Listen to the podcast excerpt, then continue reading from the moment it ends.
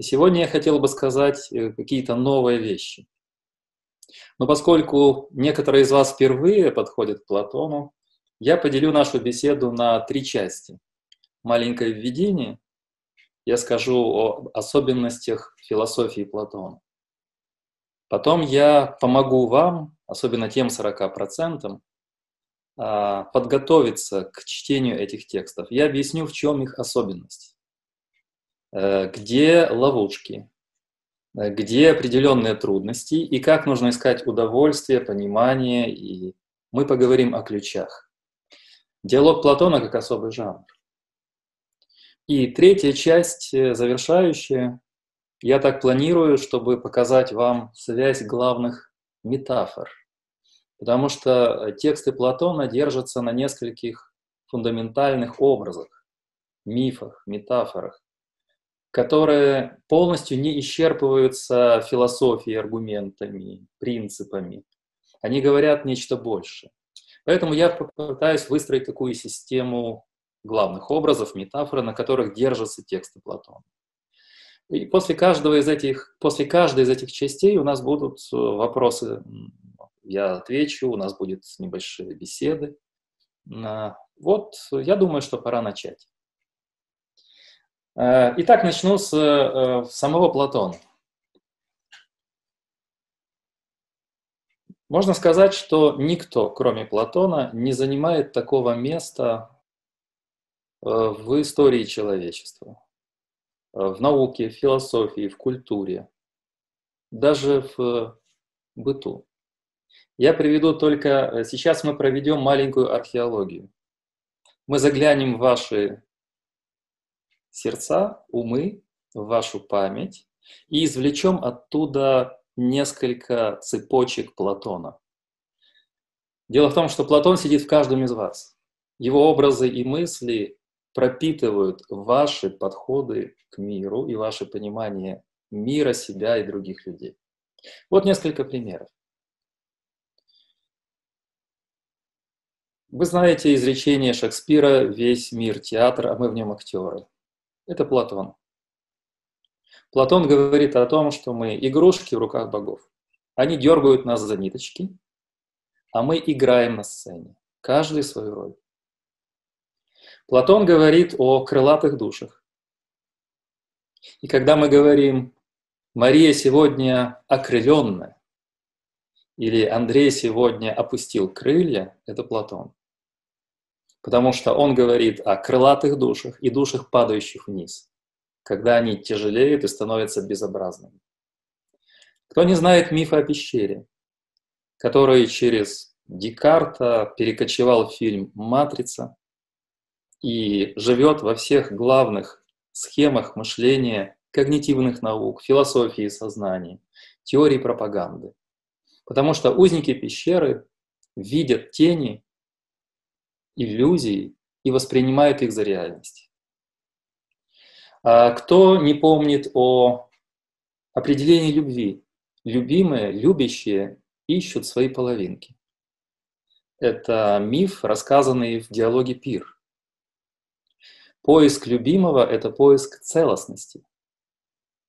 Мы часто обожжены любовью или стремимся любить, потому что в другом мы находим другого себя, другую половину. Я сказал только о некоторых метафорах. Они все вошли и в богословие, и в картины, фрески, скульптуры, в литературу Европы и не только Европы. Поскольку образ Сократа, платоновские метафоры вошли в культуру ислама, в культуру иудаизма, а в другие культуры.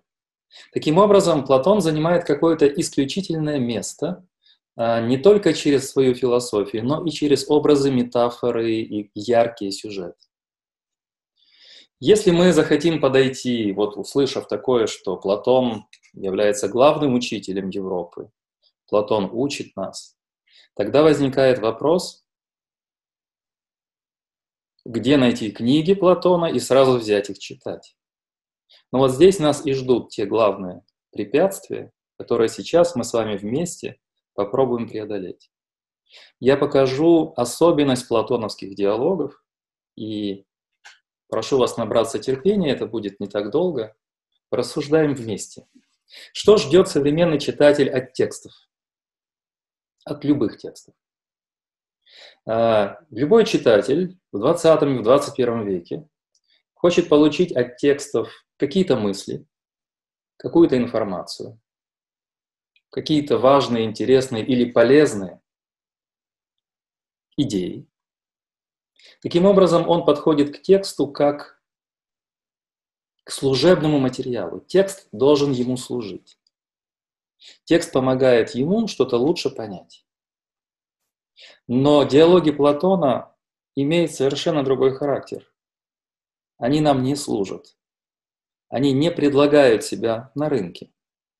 Они не являются информацией, набором полезных афоризмов, которыми можно блеснуть при случае.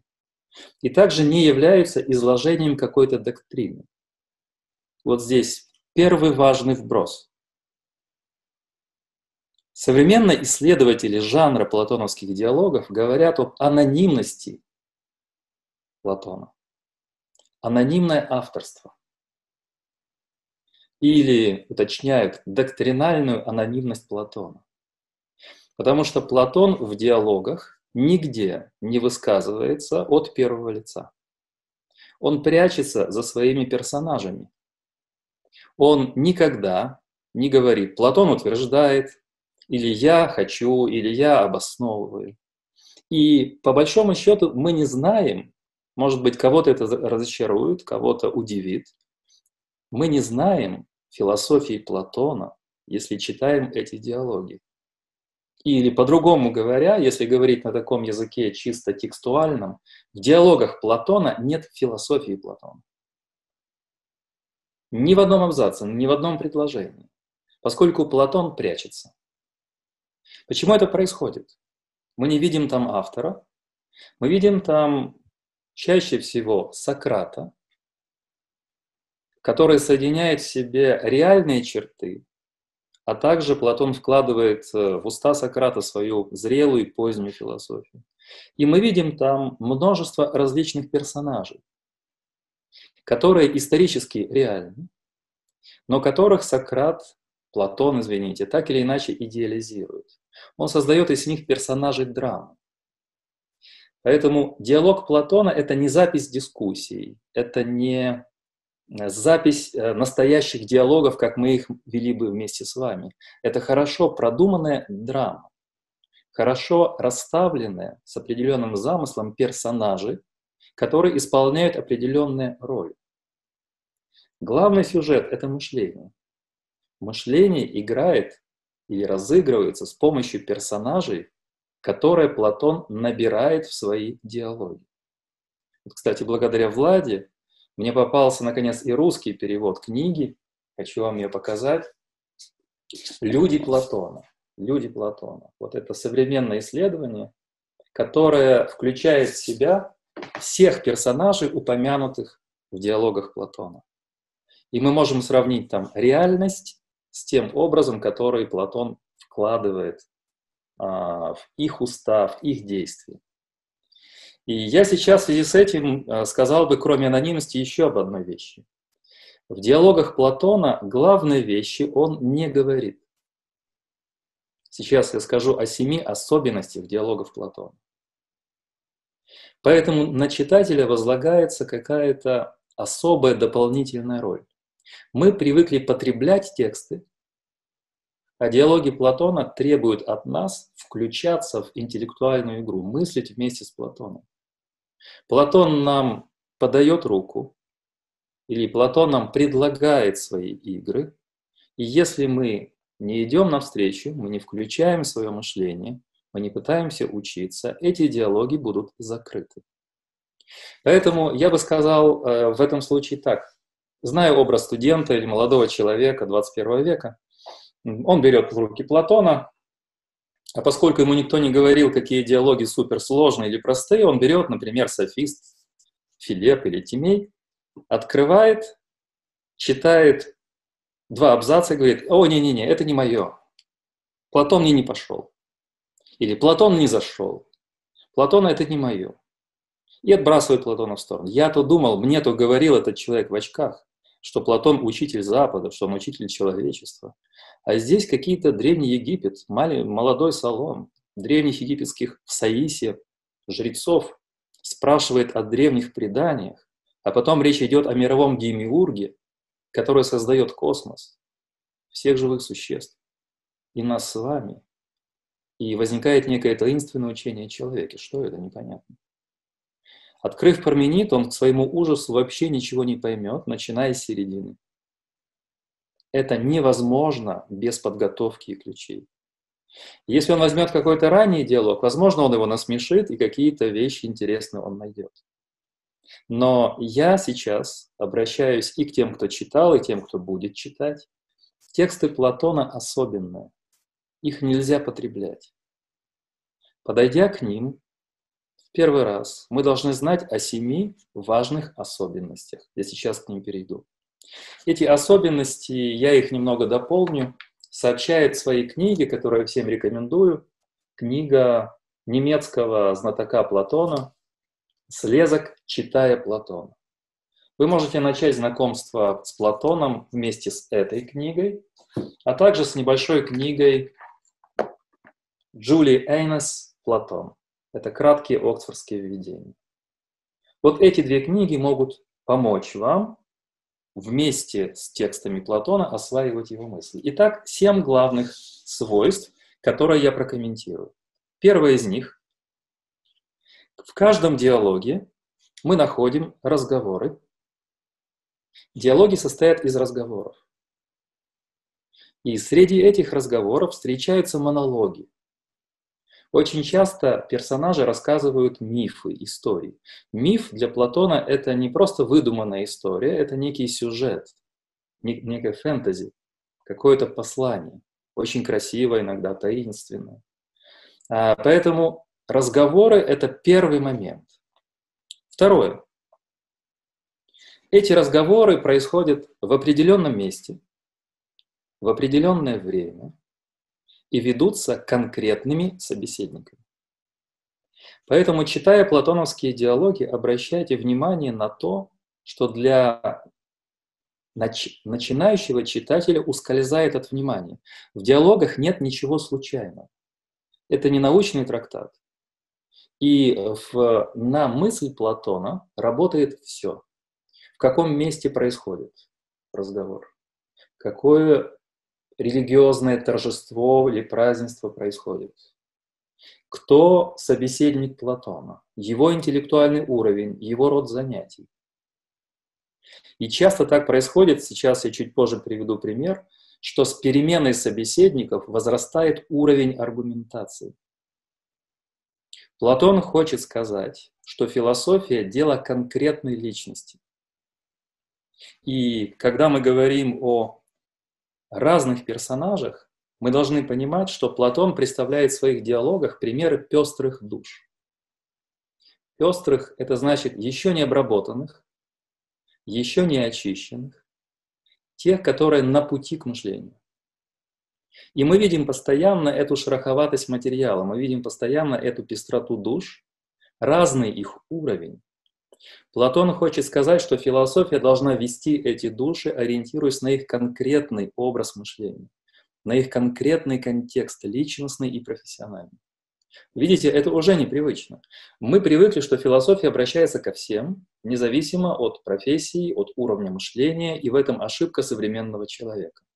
Платон прекрасно знает, что тот, кто хочет увлечь другую душу философией, должен иметь в виду уровень души собеседника. Вот такой пример. Начало диалога государства. Первая книга. Там меняются три собеседника, человек за человеком. Первый из них – это Кефал. Именно в его доме он уже старец, он богатый человек. И когда Платон с друзьями Сократ, извините, с Главконом и с Полимархом, а Полимарх – это сын Кефала, заходит в дом, они находят старца в венке. Он готовится совершать жертвоприношение. Он очень древний старец, он уже при дверях, он уже в ожидании смерти, он уважаемый человек. И Сократ с ним заводит разговор, он его спрашивает о простых бытовых вещах. Он спрашивает его о деталях его жизни. Он говорит, как интересно, ты уже близок к тому порогу, к которому все мы идем. И интересно мне понять твои чувства и опыт, опыт прожитой жизни. А поскольку ты человек богатый, очень важно понять, как может мудрый человек правильно распоряжаться богатством. И тогда Кефал ему отвечает. Кефал говорит о том, что он, просматривая свою жизнь, вспоминает, не обидел ли он кого, не совершил ли он несправедливых поступков. И здесь впервые возникает тема справедливости, главная тема диалога государства – Сократ подхватывает тему и спрашивает, что же такое справедливость. А Кефал, поскольку это благочестивый старец, говорит ему не оставлять долгов, обходиться с людьми хорошо. Когда Сократ пытается уточнить вопрос, Кефал с улыбкой встает и идет совершать жертвоприношение, передавая разговор Полимарху, своему сыну. И когда Сократ говорит с Полимархом, сложность обсуждения темы справедливости возвышается, то есть увеличивается. Поскольку возникает вопрос, так что же такое справедливость? Воздавать каждому должное, говорит Полимарх. И здесь Сократ начинает свою привычную игру. Что это значит? Он задает ряд вопросов, очень интересных. Эти вопросы высвечивают тему справедливости с необычных ракурсов. Например, возникает чисто христианская тема которая станет потом сюжетом Евангелия. Сократ спрашивает, если каждому воздавать должное, значит ли это, что врагам нужно отдавать зло, а друзьям добро? Если каждому воздавать должное, и кто-то является нашим врагом, значит ли это, что должное врага – это разрушение или зло с нашей стороны? Поймите, враг не идет, э, речь здесь о войне или о каком-то сражении. Человек, который нам не нравится, человек, который нам неприятен. У нас есть друзья, а есть враги. Я думаю, что вы поймете Платона, потому что у каждого из вас есть друзья и враги, даже если вы в этом не признаетесь. Так вот, значит, если вы, например, в коллективе рабочем, в какой-то корпорации или в офисе, то справедливое получается друзьям всегда делать хорошо, а врагам всегда подставлять подножку всегда делать какие-то неприятные вещи. Вот Сократ хочет убедить Полиарха, не убедить, а вопросами подвести, что это не так. И когда э, тема еще более усложняется, вступает в диалог третий персонаж – Фросимах. Он слушает со, со злобой, он вспыхивает гневом и говорит точно так же, как комментатор Фейсбука или Ютьюба. Вы говорите здесь полную ерунду. Слушать невозможно. Вы полные профаны в темах справедливости. Замечаете? Встречали так в Фейсбуке или в Ютубе такие замечания? Фросимах говорит, справедливость – это то, что полезно сильному. Справедливость – это, справедли... это власть сильного, это могущество сильного. И тогда Сократ начинает задавать ему дальше вопросы. И этот дискурс или это обсуждение уже ориентируется на а, гневного, властного человека. И в своей игре Сократ, задая, задавая правильный вопрос, заставляет отличить его. Справедливость от власти, справедливость от могущества, справедливость от мудрости, справедливость от рассудительности. И в конце концов, первая книга заканчивается приходом к тому, что справедливые души требуют справедливого руководства справедливого правления. И только со второй книги начинается тема государства.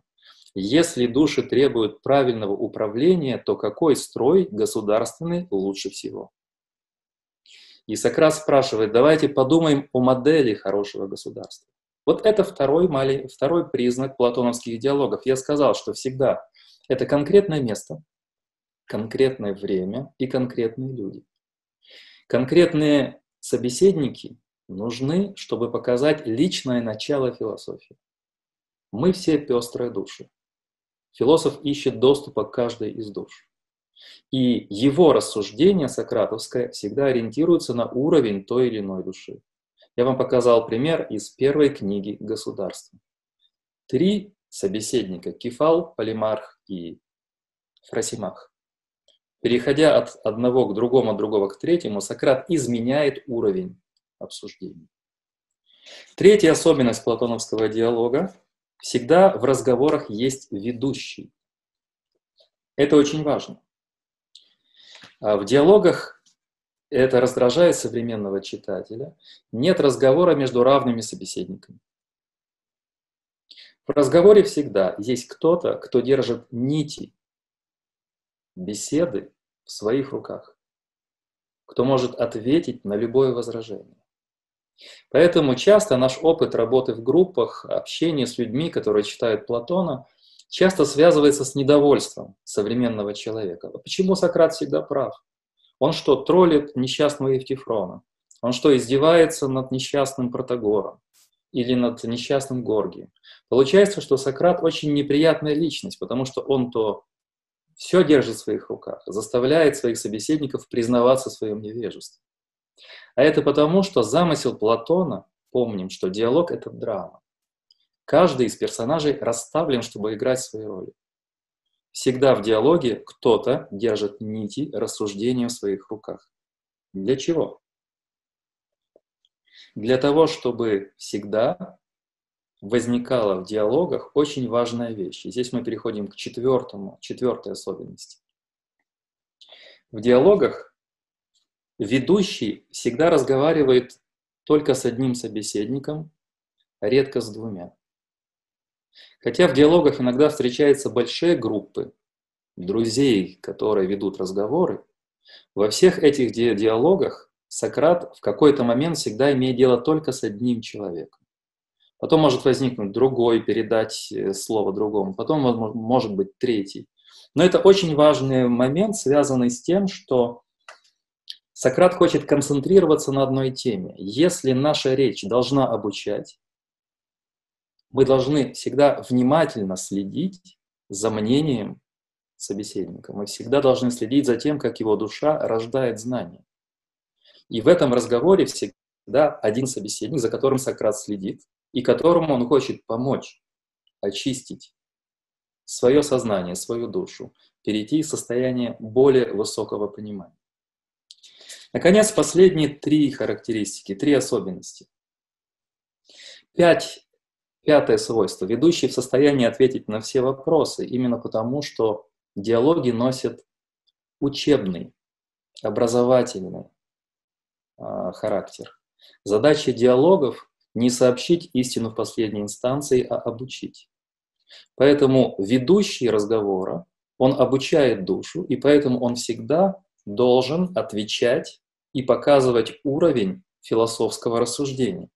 Вот здесь я хотел бы в связи с пятым свойством указать на очень важную вещь.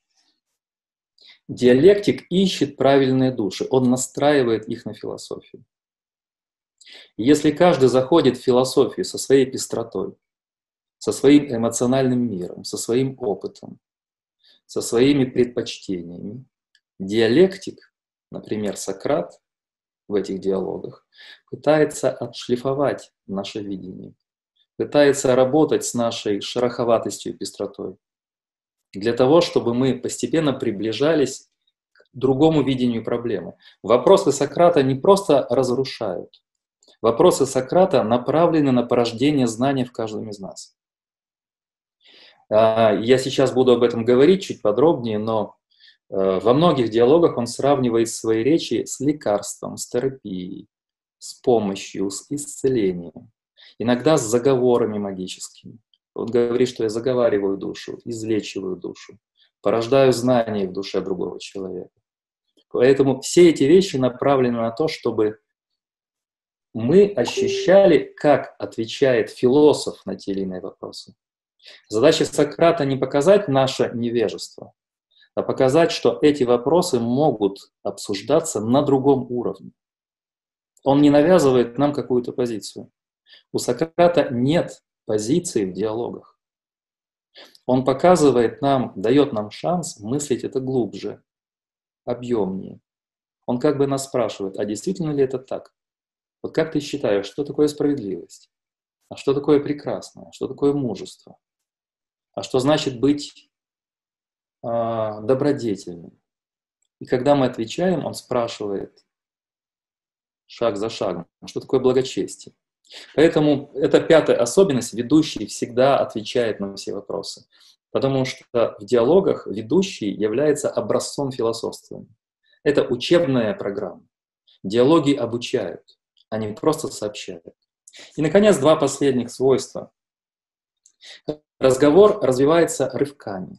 Это тоже раздражает читателей при первом соприкосновении с диалогами Платона.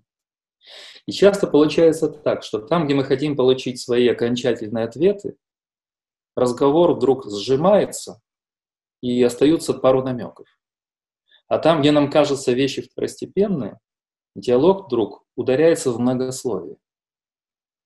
Если бы мы фиксировали темп, вот если взять, например, темп одного из диалогов Евтифрон, то он начинается медленно, растянуто, мы пока заходим в тему благочестия.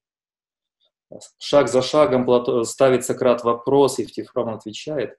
А потом вопросы и ответы настолько становятся интенсивными и краткими, что темп постоянно увеличивается.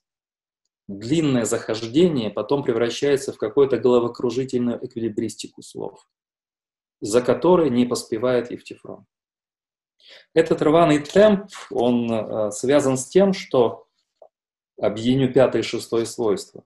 Диалектик – это тот, кто знающий, айдос, видящий, а участники диалога – это всегда учащиеся. Это те, кто называет, которых называет Сократ монтанонтес, те, кто учится, те, кто следует за мыслью. И рваный темп показывает, что Сократ тестирует собеседников. Как мы тестируем звук, Сократ тестирует души. Эти вопросы — это тесты.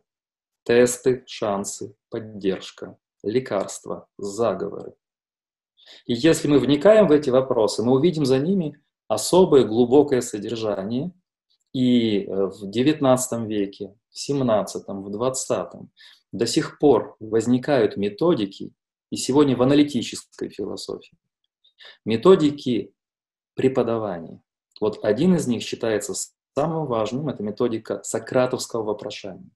Поскольку это единственная методика, которая не дает нам знания внешне. Это не учебник, разбитый на параграфы, а это попытка породить в самом ученике знания. Когда мы говорим там о финских школах, об эстонских школах, о скандинавском варианте, о том, что знание должно быть проектным, что сам человек должен строить себе путь развития и так далее. Принцип трех Л, обучение длиной в жизнь. Это все сократовский метод. Он хочет сказать, источник знания внутри вас, и мы должны его активизировать. Задача учителя – направить все вопросы на активизацию источника знаний внутри. С этим связано и выражение Платона о том, что философия начинается с удивления. Удивление можно перевести как потрясение души, порождение нового взгляда на мир, попытку увидеть мир в новом свете, попытка увидеть обычные вещи в необычном контексте – Тогда наша душа начинает колебаться. Мы приходим в движение, мы понимаем, что то, что мы считали обычным, совершенно необычным. То, на что мы не обращали внимания, оказывается самым важным и решающим. Мы удивляемся и начинаем мыслить.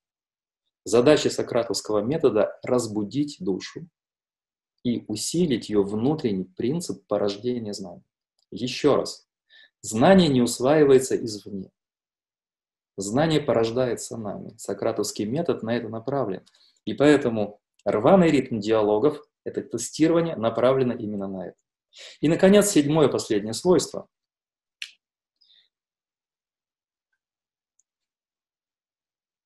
Диалог Платона каждый не является законченным текстом. Он представляет собой систему отсылок. А, есть в современной философии, французской литературоведении, в структурализме такое понятие гипертекст. Вот диалоги Платона — это гипертекст, это система взаимных отсылок. То, что мы читаем в Евтифроне, оживет в государстве. Вот сейчас мы поговорим об одной метафоре, она обыгрывается в 10-12 диалогах в разных контекстах. Сократ постоянно отсылает. А это мы говорили тогда-то. Например, в диалоге Федон. Не он, а его собеседник говорит, а, Сократ, это то, что ты говорил нам неоднократно, что философствование – это диалог души с самой собой, и что знание – это припоминание. Ты говорил нам, Сократ. А где знание как припоминание выводится? В диалоге Минон, в других диалогах. Поэтому система отсылок и система умалчиваний. Вот эти фигуры умолчания, которые открыли специалисты только за последние 45 лет, они открыли, что когда Платон приближается к самым главным вещам, или как в текстах он говорит о самых ценных, самых возвышенных вещах, он начинает прятаться. Он прячется за миф, за образ, за намек, за шутку, но ни в коем случае не говорит об этих самых сокровенных и важных вещах. Почему? Ответ мы находим в конце диалога Федор. Это последние две странички, где он начинает с мифа о том, что один из богов, Тефт, изобрел письменность и пришел к египетскому царю, фараону, и сказал, что я даю тебе в руки большую власть над людьми, потому что теперь, обладая письменностью, ты, царь, и твой народ будет помнить все, и память это сделает вас могущественным. На что фараон отвечает, нет, ты хочешь ослабить мой народ и ослабить меня. Потому что письмо развращает, потому что то, что записано, ослабляет память. И вот этим мифом Платон вводит свой знаменитый сюжет критики писанного слова. Он считает, и об этом также он говорит в седьмом своем письме, а он, от него остались еще письма, и это скорее подлинное письмо. Он говорит о том, что самые главные вещи нельзя на письме выражать поскольку текст не может себя защитить от невежды. Поскольку текст не может себя защитить, не может себя оградить от человека, который «А, мне Платон не зашел». Платон мне не зашел, и текст молчит. Он может покраснеть, он может побледнеть, этот текст, но он не может ничего сказать. Платон хочет сказать, что диалоги – это преддверие устной философии. Поэтому фигуру умолчания, уход в миф или намек, отсылает к устной практике занятий философией в академии. В связи с этим говорят об эзотерическом Платоне или неписанном учении. Его пытаются реконструировать, и самое новое современное издание – это вот эти два тома, вот так вот красиво изданные. Это неписанное учение в диалогах Платона и неписанное учение в сообщениях поздних античных авторов. Это то учение, которое является, собственно, платоновским вот здесь анонимность Платона отменяется. Платон говорит от первого лица, когда он общается с учениками, но в диалогах этого нет. Прежде чем завершить это, ну, например, те, кто читал последние две книги метафизики Аристотеля, где он критикует Платона, удивится, что Аристотель, проживший 20 лет в Академии, критикует учение, которого нет в диалогах. Уже тогда современникам было понятно, которые читали текст Аристотеля, но не общались с Платоном, что между диалогами и двумя книгами последними метафизики Аристотеля нету ничего общего. То, что атакует Аристотель, не присутствует в диалогах. Это какой-то другой Платон, неизвестный Платон. И поэтому этот седьмое важное свойство, еще раз, а, отсылки и умалчивания говорят читателю очень простую вещь. Главное в философии – это устные практики развития мышления. Диалоги только подталкивают, обучающими моделями являются, показывают, как работает метод порождения знаний, но ни в коем случае не являются ответом на то, как философствовать. Давайте теперь соберем все эти свойства. Итак, перед нами были семь этих свойств. Я показал, что эти диалоги – особенность. Не мы их выбираем, а они нас выбирают, они нас тестируют. Платон не только расставил ловушки, но Платон также показал, что кроме диалогов есть другие комнаты, в которые мы должны войти. И это возможно, если мы начинаем осознанно подходить к мышлению. Итак, вот такие необычные тексты. И я сейчас э, хотел бы обобщить в нескольких фразах. Диалоги очень необычные тексты но как никакие другие. Они обладают потрясающими свойствами обучать мыслить. Если кто-то из вас обратит внимание на то, как бы лучше развивать свое мышление, как лучше подготовиться к тому, чтобы делать шаги дальше и дальше в мышлении, нет никаких других текстов, никаких бестселлеров, ни семь правил успешного философа, ни десять принципов суперуспешного мыслителя – нам не помогут, потому что все это жалкие подобия. В этих диалогах все. Будущая наука, будущая философия, будущая традиция. И эти диалоги потр... Э, обладают потрясающим, я философское слово употреблю, герменевтическим эффектом. Герменевтика – это истолкование, понимание. Они учат толковать, учат понимать, учат мыслить. Поэтому обращаюсь к тем 40%. Если вы всерьез хотите сделать первый шаг в мышлении, Диалоги Платона — это уникальный шанс учиться мыслить. Но для того, чтобы это делать, учиться, нужно помнить о тех семи особенностях, о которых я сказал. Я готов ответить на вопросы. Это была такая техническая часть э, моей с вами беседы. Я сейчас перейду к содержанию, к нескольким важным идеям, но, возможно, у вас возникли вопросы, я на них отвечу. Да, у нас есть несколько вопросов. Я сейчас буду включать участников, которые их задавали в чате и поднимали руку. Спасибо, что вы это делаете. Андрей, передаю вам слово. У вас був вопрос. Доброго дня. У мене таке питання: а якщо пофантазувати, ідеальна республіка зараз можлива? Взагалі вона реальна? Платон не предлагает реальное государство. Платон дает нам гораздо лучший вариант. Он говорит о модели. Он говорит о модели. Я бы перефразировал ваш вопрос так. А вот возможно ли воплощение справедливости в человеческом обществе, в стране или в глобальном мире? Я бы ответил нет. Но можем ли мы прожить без справедливости? Тоже нет. Следовательно, справедливость – это некая модель, к которой мы постоянно приближаемся. Но мы должны знать, куда мы должны идти. Точно так же науки приближаются к чему-то, что хотят познать лучше и лучше и лучше. Но они мир никогда исчерпывающим образом не познают. Это касается всех вещей. Поэтому то, что Платон предлагает, это модель. А все, что существовало, и здесь, может быть, это вас удивит, но он изобрел все политические термины основные, и ему подражали многие императоры, короли, парламенты мира, многие политики выдающиеся. И неоднократно идея мудрецов-правителя или мудреца-правителя возникала в истории. Начиная от Александра Македонского, через э, неоплато, неоплатоников, нескольких римских императоров. Я мог бы привести в отдельной лекции имена тех императоров, которые внимательно читали Платона и хотели воплотить его идеал в Римской империи. Это раннее Средневековье. Философию Платона тогда знали только из вторых рук понаслышке, но идея была понятна и жива. Идея императора, который устанавливает вот эти вещи. И недаром э, Карл Великий, основатель первой большой империи, западноевропейской, считал, что власть должна быть сопряжена с мудростью сапиенции. Это не только потенция власть, но и мудрость. Это также э, философы модерна и политики модерна.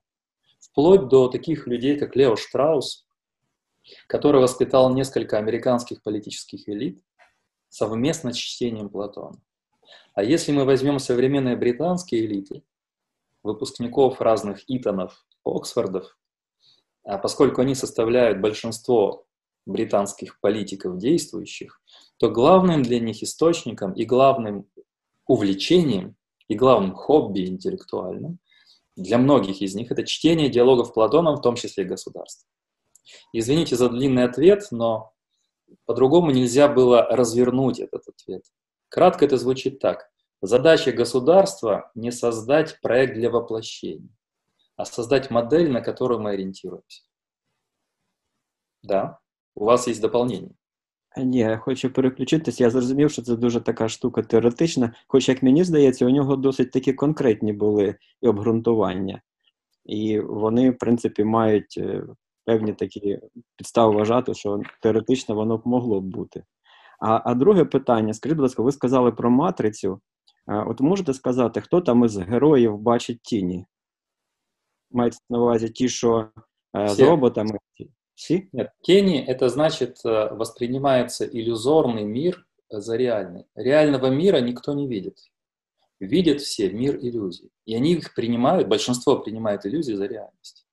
Они считают все вокруг подлинной реальностью. На самом деле это аттракцион, иллюзион. Вот в этом главная идея, которая повлияла на Декарта, а потом на авторов «Матрицы». Что большинство из нас не мыслит, а грезит. Они во власти иллюзий. Они не видят мир таким, как он есть на самом деле. А, я против слова это... А, понятно, это слишком теоретически. Нет. Это модель. Модель, она главное практическое средство. Если у нас нет модели, мы не можем действовать на практике. Понимаете? И для нашего сознания, например, для людей, которые живут в Украине, это очень опасное раздвоение между теорией и практикой. Нет хорошей практики, если у нас нет теоретической модели. Может, еще вопросы есть? А, да, вопросы есть. А, секунду. Владимир, слово вам. Да, добрый вечер, Андрей Олегович. Спасибо большое за прекрасное выступление.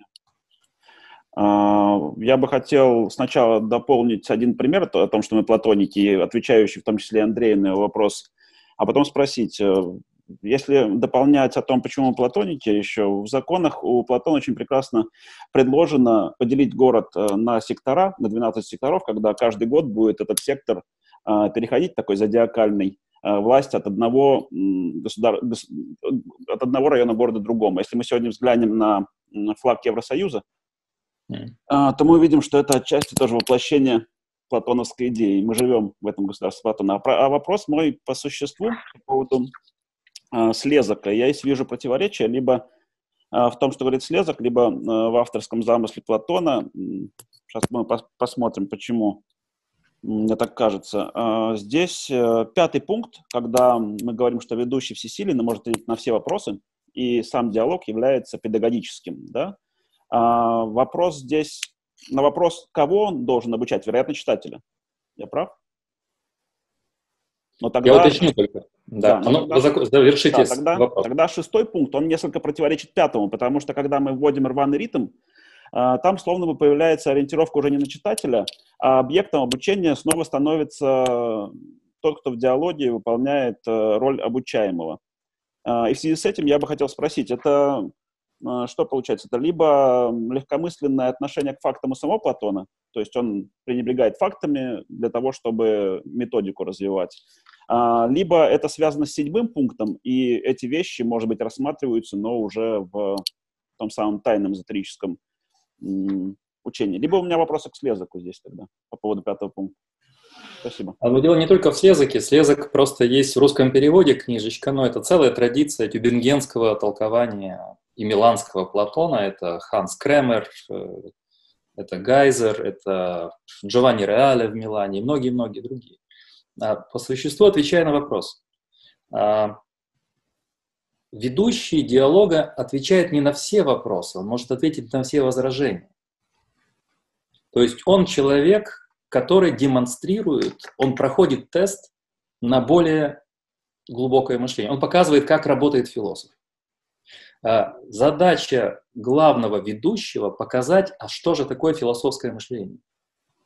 И тогда собеседник, который является примером пестрой, необработанной души, он на этом фоне а, оттеняет главного персонажа и показывает, какие ходы возможны при разном подходе к проблеме. Вот посмотрите, тема справедливости, которую я назвал в первой книге, перед нами Сократ, который ведущий, который может задать правильные вопросы, но различным персонажам, Кефалу, Полимарху и э, Фросимаху. Он держит в своих руках всю игру, а собеседники видят только часть.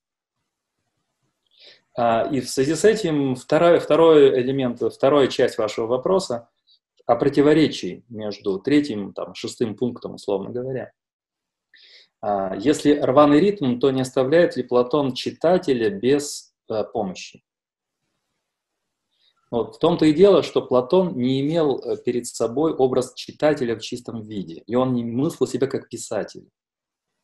Поскольку диалоги разбирались в академии, в кругах узких людей, знакомых с его философией, то э, читатель в этом плане, он всегда мог восполнить недостаток понимания в живой беседе или беседе с теми, кто был в контексте учения устного Платона.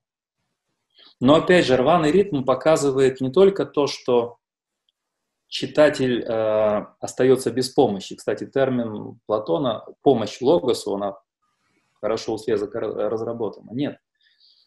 Сократ, Платон устами Сократа, хочет показать, что в каких-то пунктах эти персонажи и мы, как читатели, еще не готовы понять эти вещи.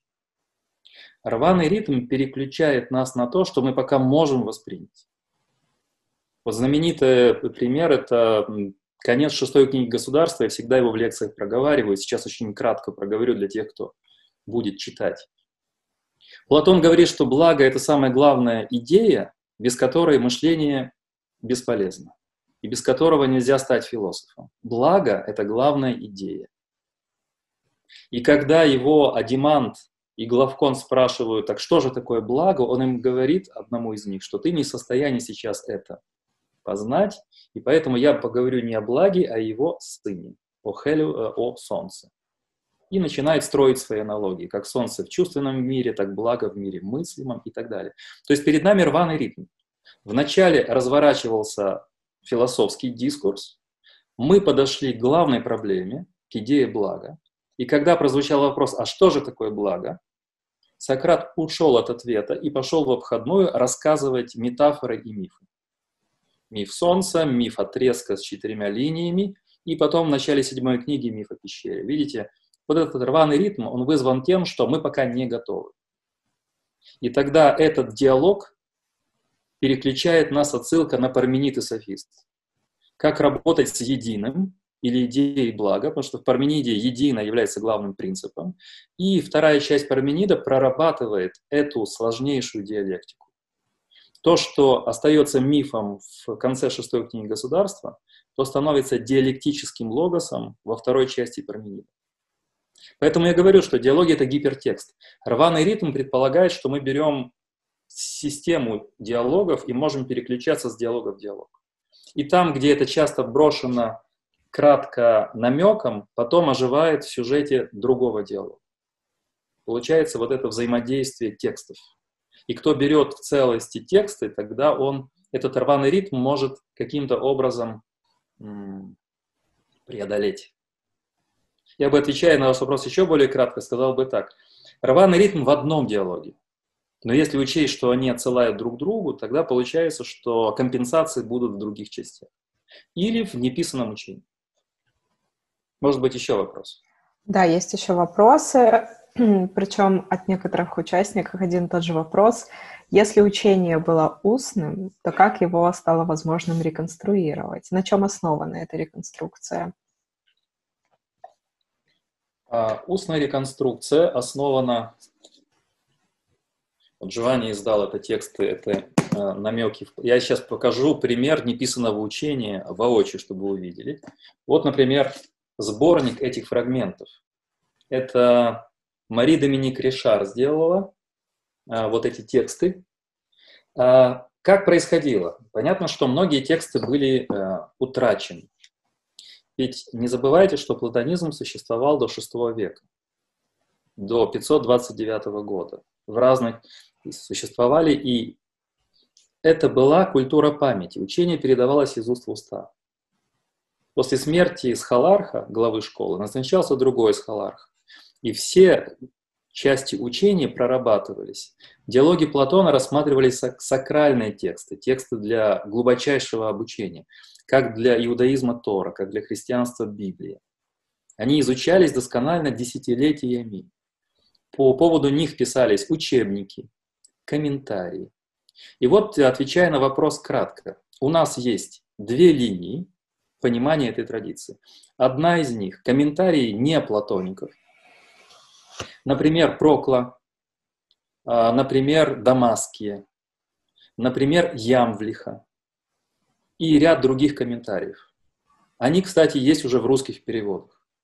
Это 900-страничные комментарии. И свидетельства, цитаты различных античных авторов. Например, у Цицерона, а, у Секста Эмпирика, у Симплики, которые в связи со своими авторскими текстами цитируют какие-то фрагменты, которые не вошли в тот или иной диалог и которые отсылают к устной традиции. То есть перед нами вот эти два пути. Один — это большие комментарии, где видно, как учение это живет. По традиции считается, что Платин, это не платоник третьего века, еще знал часть устного учения от своего учителя. А это третий век. То есть семь веков прошло, да, передается это. И э, фрагменты вот этих свидетельств, которые собраны э, вот в книге Мари Доминик Ришар, здесь есть Секст Эмпирик, Цицерон, много-много-много авторов, вплоть до Боэци, что Боэци еще знал многие части этих э, доктрин.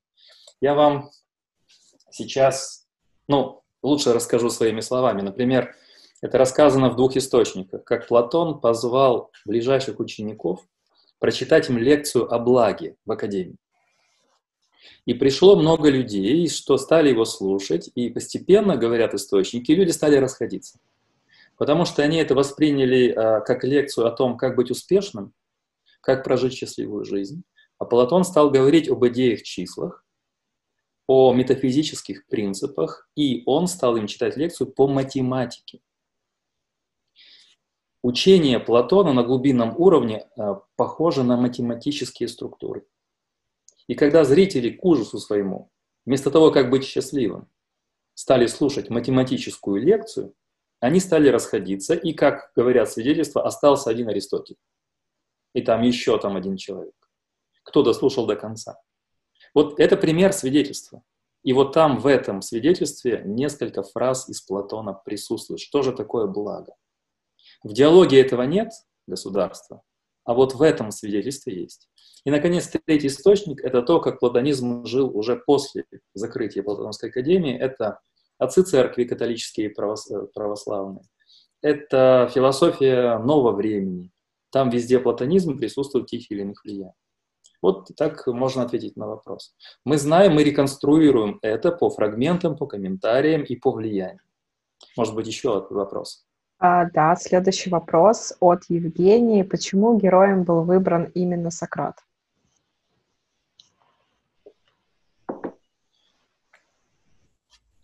Сейчас а, я перестраиваю э, программу, чтобы быстро отвечать. А, дело в том, что когда, когда молодой аристократ Платон писал стихи, побеждал на э, играх спортивных в борьбе, был очень уважаемым и серьезным юношей, он встретил Сократа. Сократ учил в Афинах на улицах, на площадях, в различных домах. Когда он встретил этого человека, он стал его учеником. Типичный сюжет обретения учителя. И он был учеником на протяжении какого-то времени. Когда Сократа казнили, скорее всего, Платон не был на суде, он тогда заболел. На него, на Платона, это произвело громадное впечатление, тяжелое впечатление. И поскольку он лично знал Сократа, образ Сократа или педагогика Сократа создала его как мыслителя, он включил этот образ в свои диалоги. Конечно же, во всех этих диалогах реального Сократа на уровне философа реального не так много. Но как мотив порождения знания, образ маевтического искусства, то есть повивального, принятия родов мышления души, метода вопросов и ответов, вот этот живой образ который поразил Платона, он включил в свои диалоги. То есть он избрал Сократа, потому что Сократ был, а, учителем его, ближайшим человеком и личностью, открывшей ему доступ к мышлению. Поэтому этот образ, эта маска, реальный персонаж слились воедино. Еще вопросы, пожалуйста. А, да, наверное, последние вопросы. Продолжим, остальные уже вынесем во вторую часть, потому что их очень много. А, вопрос от Дмитрия. Философия Платона — это нечто целостное или все-таки набор разных идей?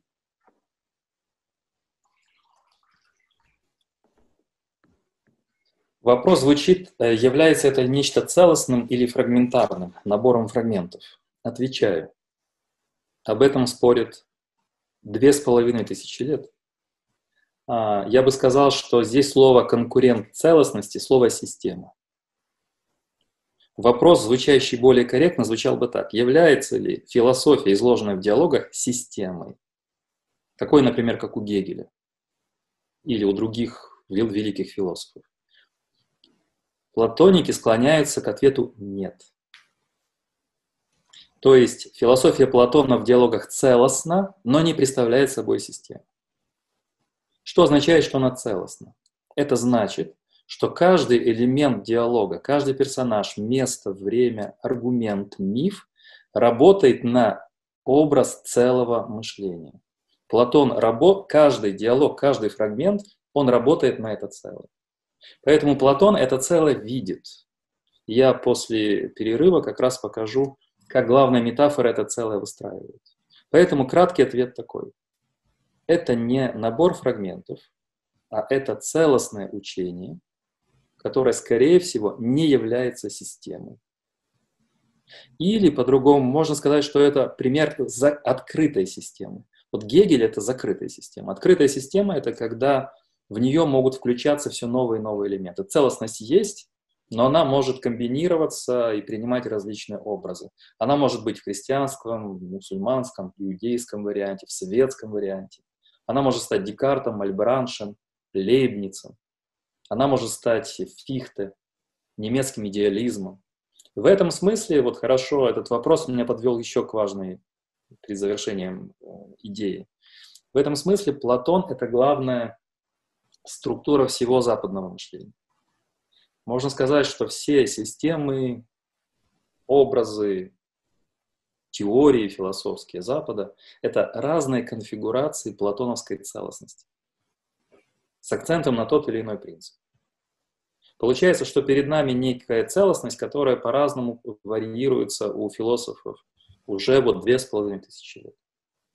Так что вот э, мы завершаем пока. Я думаю, Наши слушатели могут взять себе на диваны, на стулья, на столы чай, сок, кофе, водичку, набраться сил. Я думаю, сколько нам скажет Андрей? Пять минут, семь минут, чтобы мы чуть-чуть перевели дух.